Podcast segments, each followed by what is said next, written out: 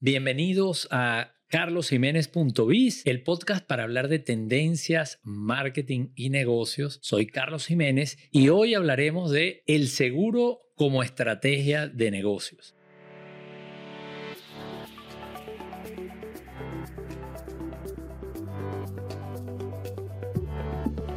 Bueno, hoy efectivamente quiero que hablemos de un tema muy interesante, que es el seguro como estrategia de negocio. Hemos visto la contratación de seguro como un gasto, como una obligación, pero quisiera que hoy habláramos de qué tan importante o qué tan útil puede ser un seguro para tu negocio. Y para eso tengo un invitado especial que es Raúl Sanz Arcaya, presidente de la Cámara Aseguradora de Venezuela y además presidente ejecutivo de Real Seguros. Bienvenido, Raúl. Gracias, Carlos. Un verdadero placer que me tengas aquí contigo en tu podcast y presto a responder todas las preguntas. Sé que este tema del seguro tiene varias aristas y espero que en este rato que pasemos juntos pues, poderlas contestar y ayudar a tu audiencia que entienda un poco más del seguro y ver cuáles son los beneficios. Así que espero que sea productivo el rato. Gracias, gracias. Bueno, les comento para aquellos que conocen a Raúl, seguramente aquellos que están vinculados al sector seguros lo conocen porque, bueno, como dije, es presidente de la Junta Directiva del principal gremio que agrupa a las empresas de este sector en Venezuela. Pero además Raúl es economista, quizás muchos a lo mejor no conocen esa parte de él, es economista, golfista además, porque yo no voy a hablar de golf porque yo en una época me puse a jugar golf, pero mi handicap da realmente pena, así que prefiero no hablar de eso y vamos a hablar mejor de economía, Raúl. Y bueno, quisiera, no quiero desaprovechar la oportunidad de que, bueno, representa al gremio, yo he estado leyendo los contenidos que tú publicas en, en tu perfil de LinkedIn, los artículos y me han parecido muy interesante. Y leí uno recientemente que hablaba del sector asegurador en Venezuela, de, un poco de lo que se esperaba. Entonces me gustaría, por la fecha, creo que es importante, bueno, ¿qué pasó en el 2023 con esta importante actividad en Venezuela. En el año 2023 vimos otra vez crecimiento a nivel de primas cobradas en el mercado, eh, un crecimiento de aproximadamente el 30%. Cerramos el año 2022 con cerca de 700 millones de dólares de prima cobrada en total y en el año 2023 unos 900 a 910 millones, el, el número exacto estamos terminando de calcularlo desde la Cámara de Aseguradores de Venezuela con la data que vamos recibiendo de todas las compañías, de las afiliadas y también de la información que maneja la Superintendencia de Seguros. Así es que ya nos estamos acercando nuevamente a los mil millones de dólares y digo nuevamente porque para contextualizar un poquito este número debemos tener presente que Venezuela en algún momento dado, 2012, 2013, era un mercado cercano a los 10 mil millones de dólares en wow. O sea que si bien es cierto, en el año 2019-2020 caímos en lo más bajo y se cobraron 350 millones de dólares en ese año 2020. Hemos visto un crecimiento de aproximadamente 280% en estos últimos tres años comparados con eso, pero todavía no somos ni el 10% de lo que éramos hace un poco más de 10 años. Así es que tenemos muchísimo camino por recorrer, pero bueno, vamos paso a paso encaminados hacia eso. ¿no? Sí, esa cifra realmente es impactante, pero definitivamente también brinda un espacio de oportunidad. Yo he estado mostrando una conferencia que se llama Tendencias del Mercado 2024 y Oportunidades para los Negocios, en donde al final muestro lo que llamamos el árbol de oportunidades. Para todos los que nos están viendo, nos están escuchando y quieran entender un poco de qué va, cuáles son las oportunidades, pueden verlo en mi canal de YouTube o a través de las plataformas de podcasting. Está como un episodio de Punto Biz al que denominé Oportunidades 2024. Y como dice el dicho, todos los caminos conducen a Roma. En ese análisis, todos los caminos conducían a los seguros, porque me salía por distintos caminos que la actividad aseguradora ofrece grandes oportunidades. Y ahorita con esa cifra que tú muestras, definitivamente tiene que ser así, porque si tú venías de un mercado que tenía esa magnitud, no estamos esperando que Venezuela vuelva a ser lo que es, puede ser mejor, puede ser menor, pero definitivamente ya tú tocaste un nivel que puede ser que te demore en llegar, pero estás tan abajo que las oportunidades de crecer son, son abundantes, porque con un crecimiento puedes duplicar y todavía estás lejos de lo, que, de lo que tenías. Entonces, a mí me gusta siempre ver todo en esa perspectiva de lo que se puede hacer, de lo que puedes completar y no de lo que falta. Creo que ese es un resultado interesante. Con respecto al 2024, porque estamos empezando el año y, y mucha gente, definitivamente aquí no nos aburrimos. Los economistas acá no tenemos manera de aburrirnos porque tenemos que estar haciendo estimaciones que además son constantemente revisadas. Porque, oye, los economistas nos basamos en supuestos. Y como los supuestos aquí cambian de manera muy rápida y permanentemente, entonces tenemos que estar todo el tiempo Ah, es más, yo aquí tengo mis notas en papel. Nos hemos acostumbrado a escribir en papel porque estamos en un mercado que cambia tanto que quien escriba con bolígrafo tiene un problema. Entonces, la pregunta era, porque está empezando el año, ya sabemos, yo no quiero entrar en esa polémica ni en esos temas, pero han pasado cosas en apenas unos días de este año 2024 o del primer mes del año 2024. Quería eh, entender un poquito tu perspectiva como economista, como presidente ejecutivo de una importante compañía, pero además como presidente del gremio. ¿Qué se espera para este año con el sector seguros en Venezuela? Sí, y tengo que arrancar por lo que dijiste. Hay un dicho muy famoso que dice que los economistas pasamos seis meses del año diciendo qué va a pasar y después los otros seis meses diciendo por qué no pasó. Pero esto es una cuestión, Venezuela es un país sumamente dinámico, es muy complejo poder programarnos a seis meses, a un año, cuando lo normal es que uno se pueda programar a cinco, a diez años. Dicho eso, y con la información que teníamos hasta hace algunas semanas o al cierre del 2023, para tampoco entrar en los detalles a los que te estaba refiriendo, yo estoy estimando que nuevamente en el año 2024 el mercado asegurador vuelva a crecer cerca del 30 o 35% en primas comparado con el 2023, con lo cual debemos estar llegando o incluso sobrepasando los 1.200 millones de dólares en este año 2024. ¿De dónde sale eso? Bueno, hay dos consideraciones fundamentales. La primera es la aprobación de la nueva ley de la actividad aseguradora que entra en vigencia efectivamente el 29 de marzo. Ahorita estamos en un vacatio legis de 120 días y el 29 de marzo entra definitivamente la nueva ley que regula la actividad aseguradora. ¿Por qué lo digo? Bueno, porque en esa ley ahora ya se van a permitir nuevamente el famoso banca seguros o como lo llaman en el, en, el, nuevo texto, los canales alternativos, en donde cualquier banco, valga la redundancia, pero también cualquier comercio, cualquier cadena de farmacia, cualquier ah, supermercado, va a tener la posibilidad de ofrecer productos de seguro a su clientela, con lo cual la distribución debe haber un incremento y una mejora en la distribución, con lo cual pues va a haber un poco más de prima ingresando al mercado. Yo particularmente no creo, Carlos, que esto vaya a ser algo tan explosivo y tan rápido porque la capacidad del consumo del venezolano todavía no está ni cerca a lo que era en el 2012-2013, pero sí le va a dar un empujón eh, a todo lo que es las primas cobradas. Bueno, yo estoy estimando que si este año 2023 cerramos en 900 millones, creería que el aporte por vía canales alternativos, no para 2024, para dar un chance, para dar un poquito de tiempo a que madure, pero en 2025 podemos estar hablando de unos 50 o 60 millones de dólares. Ahora bien, los canales alternativos o a través de los canales alternativos alternativos solo se podrán comercializar, de acuerdo a la ley, productos de accidentes personales, vida, funerario y responsabilidad civil de vehículos, que aparte es obligatoria. Sin embargo... O sea, salud no está ahí. Salud no está ahí y es por eso que te lo menciono. Desde la Cámara vamos a hacer, si se quiere, lobby con el superintendente a ver cómo se hace para incluir salud. La, la ley prevé o deja un poco la ventana abierta para que el superintendente vía reglamento pueda incluir algunos productos de salud, porque es lo que al final la gente necesita, el pueblo de Venezuela necesita y al final también los 900 millones de dólares, el mercado asegurador está compuesto en 75% de primas son en salud. Y eso del mercado total. Del mercado total. Entonces eso te da una idea de que de verdad la demanda está en el tema de pólizas de salud por diferentes razones que no viene el caso mencionar en este momento. Así es que si se logra incluir algún producto de salud, digamos, aunque sea básico, aunque sea, digamos, bien regulado y con facilidad de suscripción, por ejemplo, ese número de 50 o 60 millones, ahí yo sí estimaría que brinque a 200 millones, 250 millones, lo cual ya es sumamente relevante. Y entonces sí nos ponga en un camino de sobrepasar los mil millones con mucha más rapidez, pero más allá de las compañías de seguros, bueno, que la mayor cantidad de gente posible en Venezuela acceda a una póliza de salud. ¿Por qué? Porque, bueno, solo un millón, un millón doscientas mil personas está asegurada en Venezuela, solo el 5% de la población venezolana está asegurada.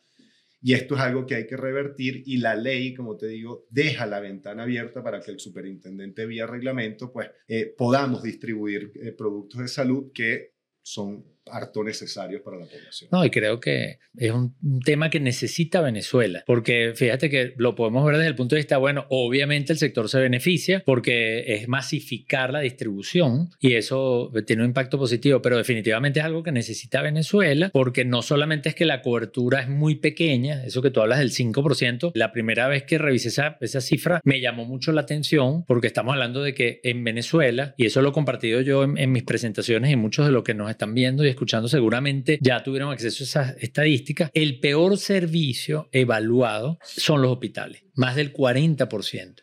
Pero eso no es lo único, porque tú puedes decir, bueno, los hospitales públicos están mal evaluados, pero hay un sistema alternativo privado que le llega a una proporción alta de la población, pero resulta que es que no es tan alta por esa cifra, pero es que además hay temas de calidad también. Entonces el venezolano tiene un problema o los venezolanos tenemos una crisis de salud y creo que esto de masificar este tipo de seguros puede hacerle muy bien a la gente. O sea, tener la posibilidad de que si tienes un riesgo, un siniestro, tengas cómo recurrir a un servicio que te permita sufragar unos costos por lo menos básicos de lo que es la atención médica. Definitivamente. Y adicionalmente, como tú bien decías, esto es un bien para la población, esto daría más oxígeno a las compañías de seguro, pero también al sistema de salud privado, porque todos sabemos, ya no es ningún secreto, que la relación entre las compañías de seguro, el mercado asegurador y los prestadores de servicio, en este caso las clínicas, bueno, han sufrido en los últimos dos o tres años, han tenido ciertos reveses. Yo creo que entre la Asociación Venezolana de Clínicas y Hospitales, con el capítulo de Caracas, con la Cámara, hemos llegado a algunos entendimientos. Estamos por firmar un acuerdo de entendimiento de unos baremos máximos referenciales para que todos sepamos en el, en el juego en el que estamos jugando. Pero esto de masificar la salud por esta vía que estamos hablando también le daría oxígeno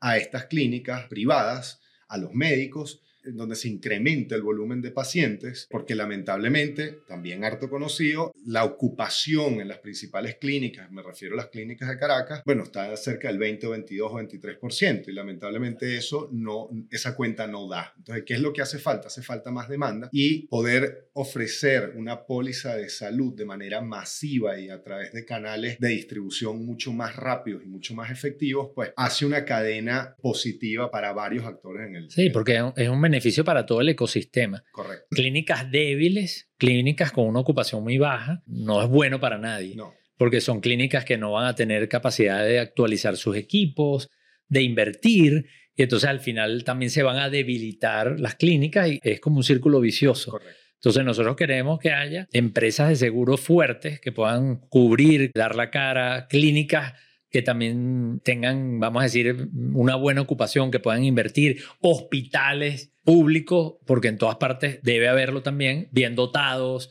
etcétera. O sea que esto es un tema de ecosistema.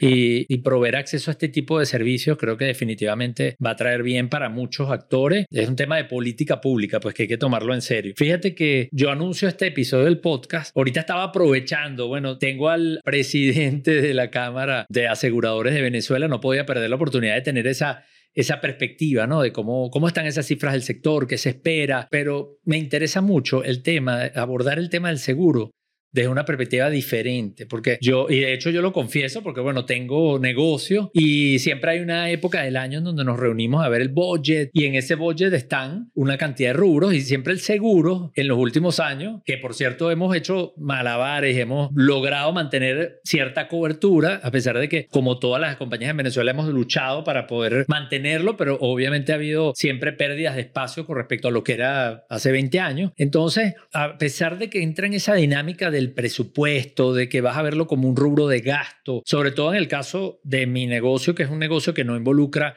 manejo de mercancía, no tiene depósito, más allá del material de oficina y lo básico, los riesgos, vamos a decir, que queremos cubrir allí vienen más relacionados con nuestra gente, porque lo que vendemos es esto, servicios, personas, pero me gusta mucho abordar ese tema desde la perspectiva de lo que es una estrategia de negocio. Este, por ejemplo, si quisiéramos ver al seguro no como ese rubro que a veces cuando la cosa se pone difícil vemos cómo hacemos para para ver si lo recortamos o negociamos o buscamos opciones, sino también como una parte proactiva. Oye, ¿cómo eso impacta mi negocio? ¿Cómo eso puede hacer la diferencia a la hora de un riesgo? Y empiezo por allí, quizás el tema del riesgo, porque yo no soy especialista en seguro, pero como un especialista en temas de negocio, algo que yo siempre le recomiendo a todas las compañías con las que trabajo es hacer un mapa de riesgo. Si usted es un restaurante, entonces usted tiene que, dentro de su mapa de riesgo, usted tiene que tener contemplado de que puede haber un comensal que le aparezca un animalito en la comida. Eso, eso tiene que estar en tu mapa de riesgo. ¿Cómo tú respondes ante ese riesgo? Y si tú tienes una empresa que distribuye mercancía a nivel nacional y tiene una flota de camiones, por más pequeña que sea, o tiene unos depósitos, usted también tiene un riesgo de que le roben la mercancía de que la mercancía se dañe. Y si usted tiene obrero, entonces usted también tiene un riesgo de que el obrero le pueda pasar algo mientras está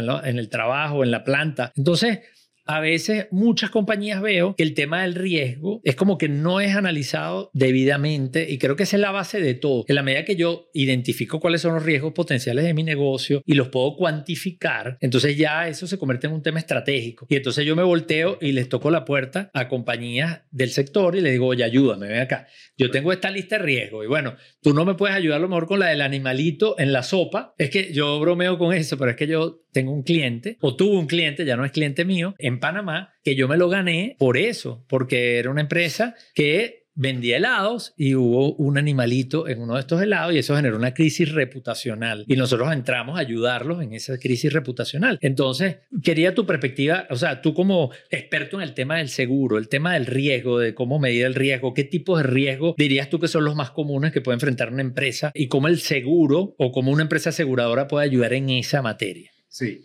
voy a, para, para pegar mi comentario anterior y también un poco de perspectiva 2024, voy a ir de lo más macro sobre lo que estás conversando hacia lo más, no quiero decir micro, pero hacia lo que tiene la mayoría de los venezolanos. ¿no? Una de las razones también por la cual creo que las primas van a aumentar en el 2024 es por el alivio de las sanciones. Esas sanciones a la industria petrolera y el otorgamiento de licencias a Chevron, Repsol, Eni, etcétera, etcétera, pues todas esas operaciones requieren de seguro, bien sea de seguro de salud para los empleados, pero también inversiones que en materiales que necesitan estar asegurados, transporte de esos materiales de carga desde cualquier parte del mundo donde se estén importando hacia Venezuela, la instalación y después todo lo que es la parte de extracción, exploración, extracción y después exportación, bien sea de petróleo y de gas. Todo eso necesita estar asegurado. Son fianzas, son productos de responsabilidad civil ambiental, por ejemplo, que por lo general requieren de millones y millones de dólares de, de suma asegurada. Así es que digamos que eso es en términos de sanciones y en términos de la perspectiva que estamos viendo, lo más macro. Cuando lo comienzas a llevar hacia abajo, mencionabas, por ejemplo, un operador logístico, por ejemplo. Un operador logístico tiene operación en Puerto Cabello, tiene operación en La Guaira, tiene operación en Margarita y quizás en Guanta, y tiene algunos camiones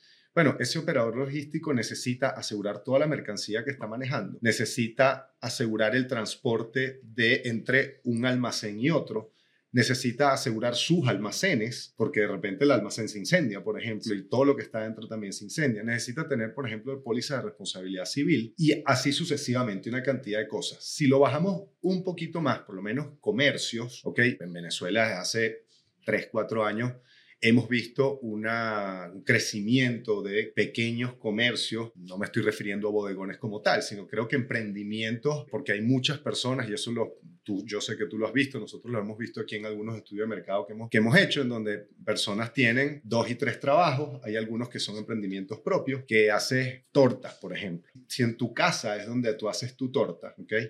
Y tú con esas tortas, tú te ganas, por ejemplo, 500 dólares al mes, tú necesitas tener asegurada tu casa, porque el día en que no tengas tu casa, por la razón que sea, por una inundación, Dios no lo quiere, un terremoto o un incendio, o algo, mm, digamos, que se, que se salga un poquito de las manos, por ejemplo, eh, el año pasado vimos lluvias torrenciales aquí en, aquí en Caracas y también en el resto del país, y es normal que de repente un techo se vaya, una filtración importante, en donde tengas que parar tu operación de tortas por un mes, son 500 dólares menos que no vas a tener porque no los vas a producir, pero además tienes que reparar el bien, además tienes que reparar tu casa, o tienes que reparar el horno, o tienes que erogar un dinero. ¿Qué es lo que hace el seguro? Bueno, el seguro lo que te ofrece es unos desembolsos programados, ¿ok? Y ya podemos ahorita conversar de eso, para que tú estés protegido ante esas eventualidades. Yo creo que el tema de los comerciantes es muy importante. Yo tengo unos amigos que desde hace poco más de dos años tienen un emprendimiento que ya no es tal cosa, ya ha agarrado cierto tamaño, y yo siempre les he dicho, tienes que asegurar la planta, tienes que asegurar la planta. Si quieres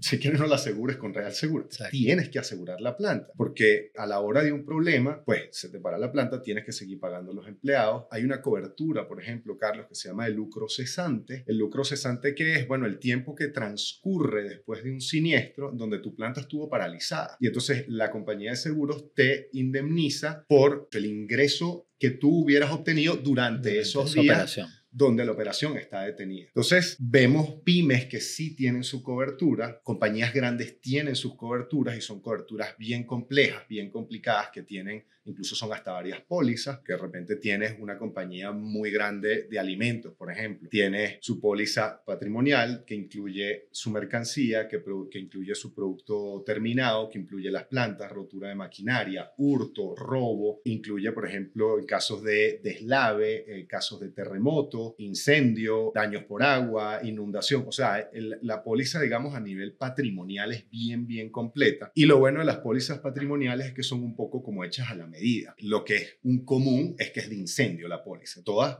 las pólizas patrimoniales vas a ver la cobertura de incendio y de ahí se desprenden una cantidad de coberturas que son opcionales y que incluso en la mayoría de los casos, y dependiendo, habría que ver, hay algunos que quizás no, las personas ponen sus montos. Entonces dice, oye, yo tengo, por ejemplo, en producto terminado, yo tengo un inventario que va a salir a la venta de 50 mil dólares, por ejemplo. Eso está amparado bajo la póliza. Y yo tengo en materia prima, tengo unos 80 mil dólares. Y de repente, si eres un comerciante o si tienes, por ejemplo, no quiero decir un centro comercial, pero si, si tienes operación en varias partes de Venezuela, llámese Valencia, Caracas y Puerto La Cruz, bueno, bajo una misma póliza, tú pudieras incluir las tres localidades detallando qué es lo que tienes en cada una de las localidades y entonces puedes, por ejemplo, asegurar el transporte entre una localidad y otra y así sucesivamente. Y hay una póliza que es muy importante mencionarla para, para el tema de este podcast, que es la póliza de responsabilidad civil. Nosotros los venezolanos no tenemos, digamos, la Mm, cultura del tema de la responsabilidad civil. Por lo general, el venezolano, por razones que desconozco, no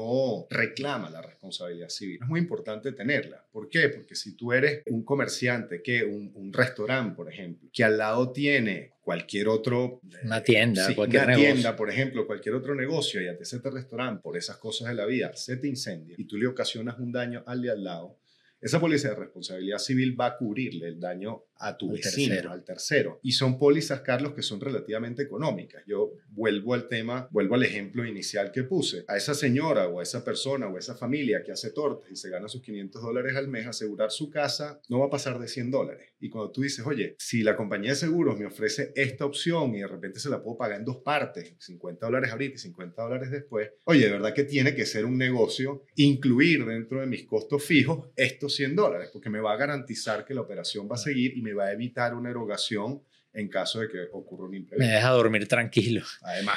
Fíjate que ahorita cuando hablábamos de las cifras al principio, hablábamos del mercado masivo, pues de la población venezolana, porque hablábamos de salud y decíamos que el 5% de la población tiene acceso a un seguro de salud. Claro, las estadísticas en el mundo empresarial son un poco más complicadas porque aquí en esta economía hay mucha, la gente es la gente, pero la, empresa, hay mucha empresa o mucha actividad informal, pero existe algún tipo de, estimación que equivalente, que diga, mira, por ejemplo, en las pymes en Venezuela, el 5% tiene algún tipo de seguro patrimonial o esa cifra la Cámara la maneja o tienen algún estimado. no, lamentablemente esa segmentación no la tenemos hay algo que se ha venido trabajando en la Cámara y es que las compañías seamos menos celosas con la información que maneja cada una, con la, con la seguridad que requiere, pero de compartirnos un poco más la información para poder tener este tipo de estadísticas que son sumamente importantes a la hora de emprender mm, eh, campañas de mercadeo, por ejemplo, o de que la propia Cámara diga, oye,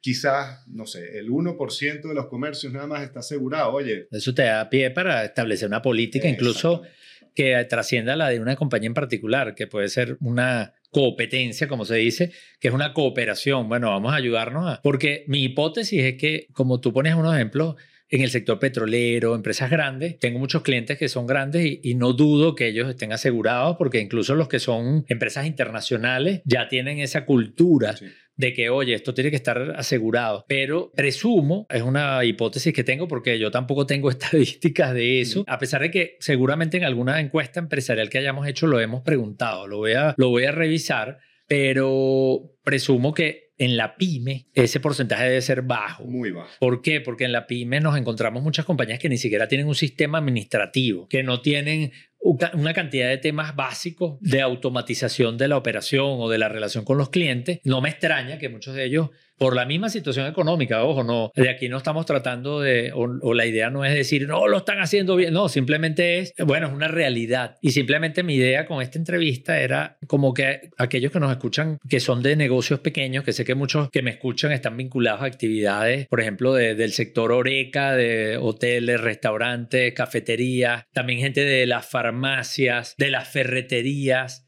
este, todos estos sectores en donde yo he tenido actividades y, sé que muchos me siguen por eso. Bueno, simplemente que tuvieran conciencia de que, de que el seguro no solamente lo podemos ver como un gasto, sino que es una actividad o un mecanismo que tiene mucho que ver con la naturaleza de nuestro negocio y con la estrategia de nuestro negocio. Y que si yo manejo inventario o tengo mercancía o tengo un galpón o tengo una instalación, yo tengo riesgos potenciales. Entonces quizás debo empezar por ver, bueno, cuáles son los riesgos, qué es lo peor que podría pasar y cuánto podría costarme eso. Y entonces tóquenle la puerta, seguramente tienen algún familiar cercano que vende seguros, corredor, y si no, contacten a las compañías y pregunten, no perdemos nada con preguntar y decir, oye, ¿cuánto me costaría a mí, por ejemplo, asegurar contra incendio mi restaurante? Que además tengo una cocina industrial, que tengo gas que estoy cocinando, que manejan altas temperaturas. Entonces, ¿por qué no hacer esa, ese ensayo y tener esa, esa tranquilidad de que, oye, esto puede ser estratégico para mi negocio? Entonces, ahí me gustaría en ese ámbito, porque creo que con las empresas grandes hay cultura, algunas lo hacen por incluso por políticas empresariales, o sea, es una obligación, pero sobre todo con ese segmento de pequeña y mediana empresa en Venezuela, están surgiendo muchos nuevos negocios que no vienen con esa experiencia, que ni siquiera saben que eso es una posibilidad. Oye, yo no sabía que me podías asegurar cierto tipo de riesgo que ni siquiera sé que existen. Entonces, creo que ya la utilidad de hablar de esto es esa, la primera. Entonces, quería como que me ayudara un poquito Raúl como especialista en el tema, a hablarle a ese tipo, a ese segmento, a ese tipo de negocios que, que a lo mejor no tienen experiencia, eh, por dónde empezar, ¿Qué recomendaciones le podemos dar? Lo primero es contactar a, su, a sus productores de seguros, sus intermediarios de seguros, corredores, e incluso verificar la información disponible que es pública de algunas de las compañías de seguros del mercado. Nosotros, por lo menos en nuestra página web, tenemos bien descrito estas pólizas de las que estamos hablando. Y aparte el seguro, Carlos, tiene un valor agregado, porque a la hora del siniestro no es que pierde la compañía de seguros porque paga el siniestro, es que también el asegurado pierde siempre algo, lamentablemente, llámese un deducible o alguna cosa que no estaba cubierta, por ejemplo, que se le olvidó o que no la quiso incluir dentro de la cobertura y también la tiene que,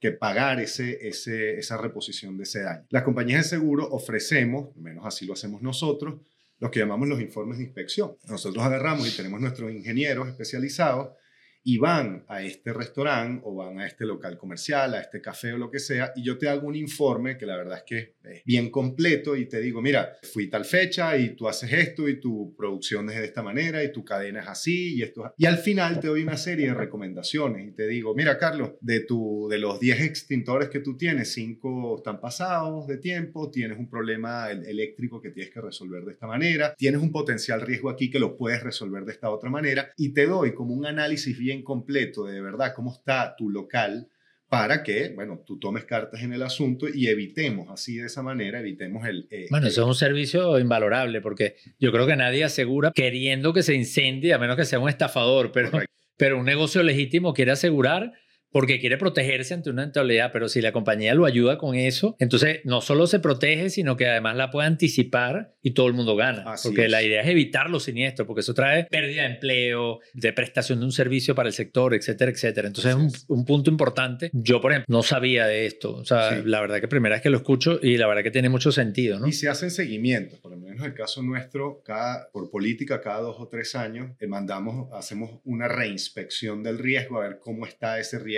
que ya tenemos cierto tiempo asegurado. Y ahí tú puedes comparar una cosa y otra. Mira, te dije hace tres años en mi último informe, te di 10 recomendaciones me has cumplido 5. ¿Qué pasó con estas 5? Y, y ahorita surgió esta otra cosa. Entonces tú les vas dando seguimiento y vas acompañando al cliente en su día a día justamente para evitar la pérdida, que es al final lo que todos queremos. Fíjate, Raúl, ya para ir terminando, tú mencionaste ahorita el tema de llamen a su corredor. Y yo creo que la mayoría tiene un corredor cerca, pero aquí me gusta mucho en el podcast siempre tratar de ponerme en los zapatos de la persona que nos está viendo, nos está escuchando. Muchas veces, entonces, bueno, hay temas que van dirigidos más al grande, a la empresa grande, otros van dirigidos al emprendedor, otros van a la pyme, pero aquí hemos hablado, yo traté de llevarlo un poco, no solamente hablar en general del tema, sino, oye, pensemos en ese comercio más pequeño. Pero tú mencionaste, llamen al corredor. Y en este webinar reciente que hicimos, me llamó mucho la atención la cantidad de gente que se conectó cuando yo dije que iba a hablar de oportunidades de negocio para el 2024 y mucha gente está interesada en emprender, en hacer negocios, en buscar nuevas alternativas para generar ingresos. Y tú mismo comentaste hace, al principio, cuando estábamos hablando, personas que tienen a veces hasta dos y tres trabajos, este, porque bueno, definitivamente estamos en una economía global, ni siquiera me estoy refiriendo a un caso particular de Venezuela o de un país en particular, sino de una situación en donde mucha gente necesita ganar más dinero. Y quería preguntarte por eso, porque, por ejemplo, estoy muy cercano a, comunidades de, personas que, que migran y muchas veces hablan del seguro como una alternativa para generar ingresos. Entonces, ¿cómo está hoy día esa actividad en Venezuela? Realmente el seguro, para los que nos están escuchando, que lo están viendo más bien como una oportunidad, oye, me encantó cómo habla Raúl, todas las cosas que se pueden hacer en, el sector, es más, irle a tocar la puerta a esas pymes para irles a vender productos para, para enfrentar esos riesgos que tantos hay y que probablemente la cobertura es baja.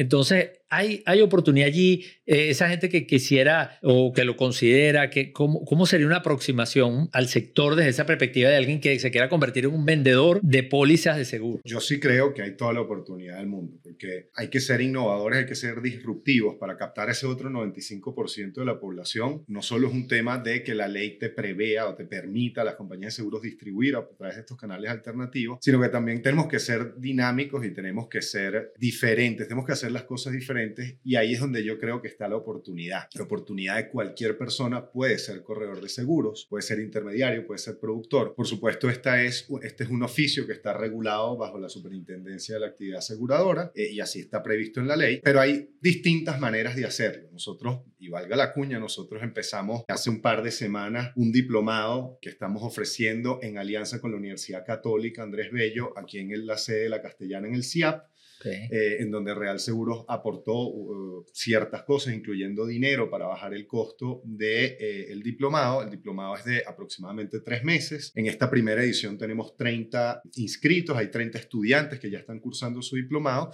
y la intención es que estos diplomados se mantengan. Entonces, ahí ese diplomado está hecho para personas que necesiten refrescar conocimientos, que estén ya en el, en el, en el sector, pero también para personas que no tengan, que no hayan tenido nunca ningún tipo de experiencia en seguros y está destinado a los corredores, porque nosotros creemos mucho en que los corredores y las fuerzas de venta son sumamente importantes porque son al final los que están palpando lo que está ocurriendo en, en calle, en la cancha, en el país. Y son los que tienen directamente el, el manejo de cada uno de los clientes. Entonces, oportunidades, cualquier cantidad. Y la fórmula es, bueno, por supuesto, aprender del oficio, saber cuáles son las cosas más importantes. El diplomado es bien completo en lo que estamos ofreciendo. Y una vez terminado el diplomado, hay dos vías para hacerlo. Uno pueden ser agentes exclusivos de una compañía de seguros, en este caso de Real Seguro. La otra pudieran ser, pudieran ir a, a presentar el examen de la Superintendencia de la Actividad Aseguradora para que reciban su credencial. Entonces, una vez que ya tengas tu credencial, ya estás absolutamente legalizado. Yo creo que las dos cosas se pueden ir haciendo en,